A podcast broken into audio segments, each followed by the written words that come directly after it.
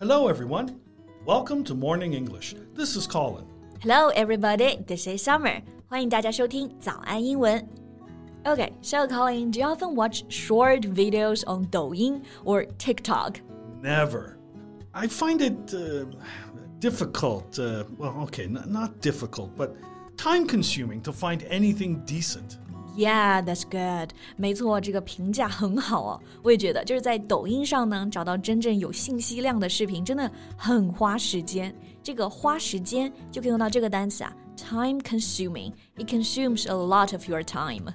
But you know, I actually spend quite a lot of time on videos, but uh, you know, more informative ones. Like I watch news, um, sports, and the the talking heads. The talking heads. Oh, it, you know, it's a video just two people talking about news or something.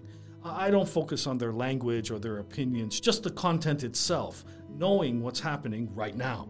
Oh, I see. 你还喜欢看这种类型的，就是 Colin 看视频还比较广泛啊，喜欢看这种新闻、体育类的，或者是两个人一起聊新闻这种。那像你看这种呢，就不太会让人上瘾。but when watching some entertainment videos, a lot of people can be easily addicted to them. Yeah, right. You know, the algorithm of the apps are designed in a way to make people addicted. The more videos you watch, the more accurate the app knows about your, your preferences. And so then all you can watch on your screen is the, the same type that you like. Mm-hmm. So it's really hard to just put it down. Yeah, I agree. 抖音的算法真的太厉害了。这个算法就是 algorithm， 然后呢会让人上瘾 addicted。所以你看，成年人都很难抵抗住这个诱惑，更别说现在的小孩子了。如果他们总是刷这样子的视频，其实会有很大的负面影响。So I've heard that Douyin is adding a teenager mode. So if parents turn it on, their kids won't be able to use the app for more than 40 minutes per day. Yeah, that's great, and we should have more of it. 现在抖音推出一个青少年模式，不知道大家有没有用过 Teenager Mode，就是他们一天用这个 app 的时间不能超过四十分钟。但这是青少年，对吧？现在受影响的呢不仅是他们，还有很多儿童。Children have also become a victim. Children have also been affected? Like how? They are also addicted to this kind of app? I think it's more serious than just addiction. I just read some news about this and it's really horrifying. 现在这个信息爆炸，而且全民上网的时代，很多小孩儿、童正在被一些有毒的信息侵害。比如啊，有一些不雅视频啊、校园暴力啊、三观不正的动画片。Okay, well, tell me more about that. 在节目的开始，给大家送一个福利。今天给大家限量送出十个我们早安英文王牌会员课程的七天免费体验权限，两千多节早安英文会员课程以及每天一场的中外教直播课，通通可以无限畅听。体验链接放在我们本期节目的 show notes 里面了，请大家自行领取，先到先得。Okay, so first I'm gonna show you some data so we'll know how serious this issue is. All right. Do you know the percentage of people under 18 have the access to the internet? Underage netizens? Um, I haven't a clue. But let's say a rough guess, maybe half of them can use the internet. OK，大家也可以猜一猜啊，就是未成年人的网络普及率是多少？Colin 刚刚猜是 half of them，就是百分之五十。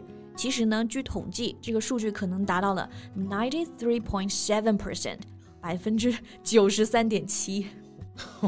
okay, so uh, most of the kids and teenagers have access to well all information online. Mm-hmm. Well, okay, that can be a concern for parents because the kids are very likely to click on quite inappropriate content. Exactly.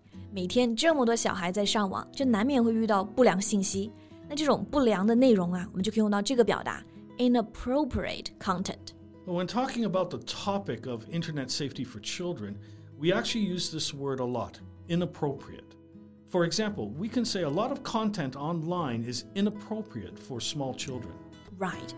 And do you know that 31% of underage netizens have at least once been exposed to this inappropriate content? Well, that's one third of them. Wow, that number is truly appalling. Yeah, right. 就差不多三分之一的未成年人网民呢，都报道过，就有数据统计啊，在上网中接触过不良信息，是不是还是比较震惊的？那这里的未成年人网民，我们就可以说 underage netizen。underage 就是低于法定年龄的，比如说未成年人饮酒 underage drinking。Okay, to take a closer look at the topic, I think we can talk about what sort of inappropriate content a child might see. So parents can be more prepared when protecting their child from them. Good idea. 我们刚刚一直在讲这个不良的内容，但到底哪些内容是 inappropriate？我们具体来聊一聊，大家也可以知道就怎么防范。All right, so I think number one on the list would be pornographical material. Yeah, that's a big risk.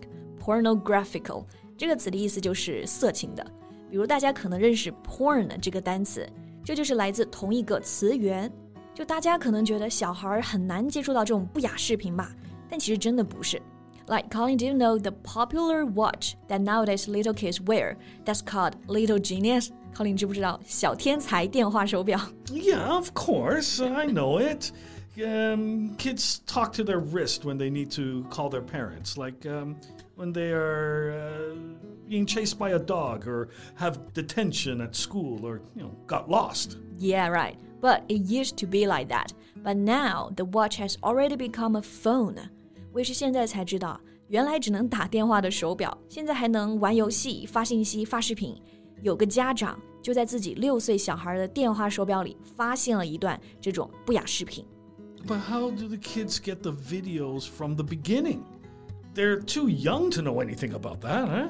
He said a classmate sent it to him, and maybe that's also sent by another one. So this is a case that kids are actually sharing pornographical videos or pictures. Oh, but, but still, this case might be a little extreme, right? Like, mm-hmm. what's more common might be some content containing bad words, swearing. Right. 刚刚这个例子还是有一点点极端， 但是呢，嗯，有更常见的，就是说在网络上骂人，因为是一个匿名的空间，对吧？It's anonymous，所以，嗯，这个骂人呢，我们可以用到这个单词 bad words or swearing。这个 swearing 动词原形是 swear，不规律的动词啊，swear, swore, sworn。Now, Summer, I have never heard you swear before, but um, have you done that at least once on the internet? Never. I don't want to poison the kids for using the internet. okay, fair enough. All right, another inappropriate content for children would be mm, pictures, uh, videos, or games which show images of violence or cruelty to other people and or animals. Yeah, right. 这里我们讲的就是另一个不良信息的内容啦。两个关键词是 violence，意思就是暴力，还有 cruelty。 虐待、残暴的意思。那这种危害呢很大，是因为小孩子会去模仿。Yeah, when exposed to repeated violent or cruel behavior, kids might start to imitate them without even realizing it. They're likely to bully a classmate at school, treat animals badly, or even do harm to themselves. Yeah, that's horrible. 很多这种校园霸凌的案例啊，其实都是小孩呢在模仿网络上看到的一些行为，觉得很酷，就这么做了。OK，那我们刚刚讲的是这些不良内容啊，还有行为的一部分，那我们就要行动起来，对吧？像家长啊、学校、社会可以怎么做呢？Age ratings and age verifications. That's what we can do and what we must do. We work out whether a piece of content is suitable for the child. Right. Age rating 就是年龄分级，age verification 就是年龄的核对核实，而且不仅仅是家长要监督啊。